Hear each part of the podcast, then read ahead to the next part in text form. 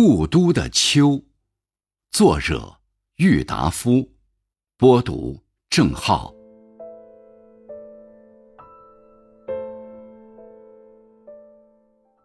秋天，无论在什么地方的秋天，总是好的。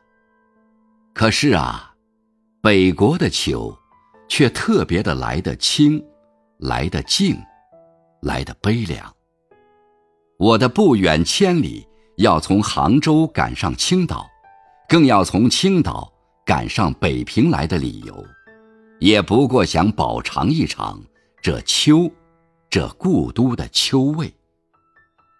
江南秋当然也是有的，但草木凋得慢，空气来得润，天的颜色显得淡，并且又时常多雨而少风。一个人夹在苏州、上海、杭州或厦门、香港、广州的市民中间，浑浑沌沌的过去，只能感受到一点点清凉。秋的味，秋的色，秋的意境与姿态，总看不饱，尝不透，赏玩不到十足。秋，并不是名花，也并不是美酒。那一种半开半醉的状态，在领略秋的过程上，是不合适的。不逢北国之秋，已将近十余年了。在南方，每到了秋天，总要想起陶然亭的芦花，钓鱼台的柳影，西山的重唱，玉泉的夜月，潭柘寺的钟声。在北平，即使不出门去吧，就是在皇城人海之中，租人家一船破屋来住着。早晨起来，泡一碗浓茶，向院子一坐，你也能看得到很高很高的碧绿的天色，听得到青天下驯鸽的飞声，从槐树叶底朝东细数着。一丝一丝漏下来的日光，或在破壁腰中静对着像喇叭花似的牵牛花的蓝朵，自然而然的也能够感觉到十分的秋意。说到了牵牛花，我以为蓝色或白色者为佳，紫黑色次之，淡红色最下，最好还要在牵牛花底交长着。几根疏疏落落的、尖细且长的秋草，使作陪衬。北国的槐树，也是一种能使人联想起秋来的点缀，像花而又不是花的那一种落蕊。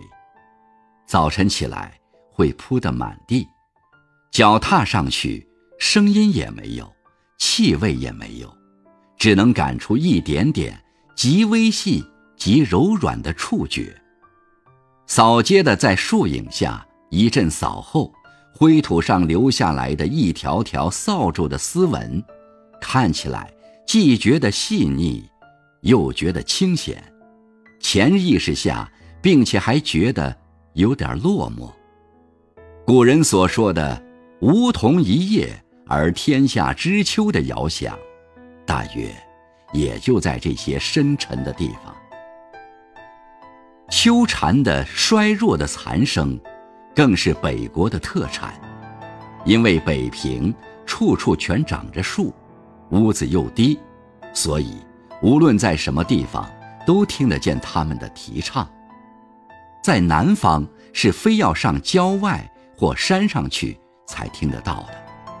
这秋蝉的嘶叫，在北平，可和蟋蟀、耗子一样，简直像是家家户户。都养在家里的家虫，还有秋雨呢。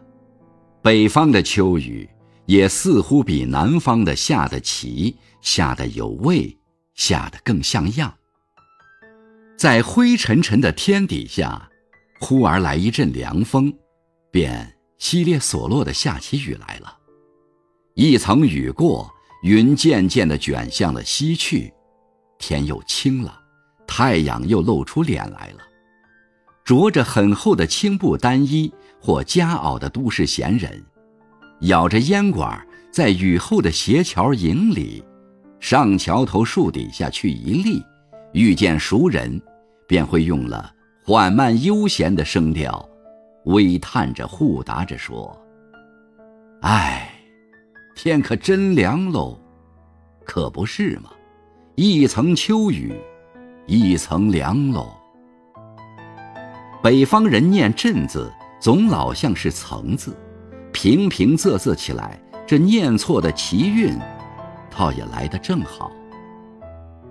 北方的果树到秋来也是一种奇景，第一是枣子树，屋角、墙头、茅房边上、灶房门口，它都会一株株的长大起来，像橄榄又像鸽蛋似的这枣子壳。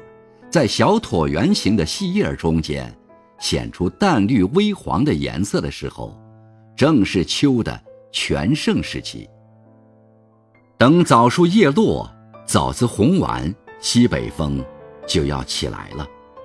北方便是尘沙灰土的世界，只有这枣子、柿子、葡萄成熟到八九分的七八月之交，是北国的清秋的佳日。是一年之中最好也没有的闪亮的日子。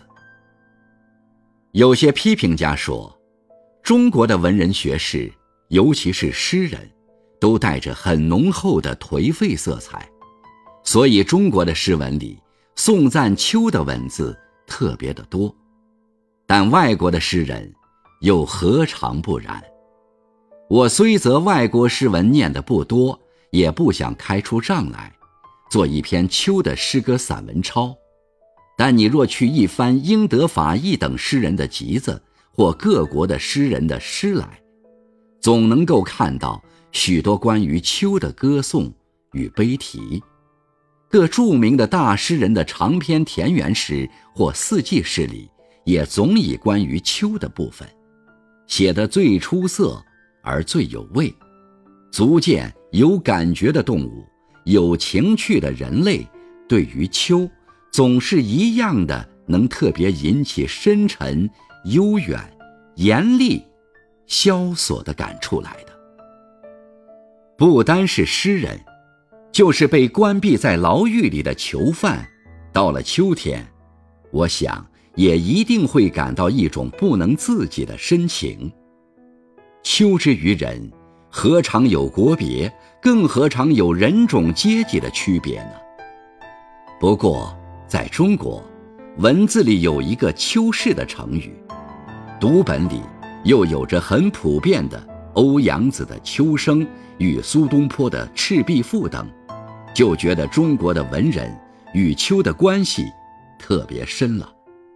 可是这秋的深味，尤其是中国的秋的深味。非要在北方，才感受得到底。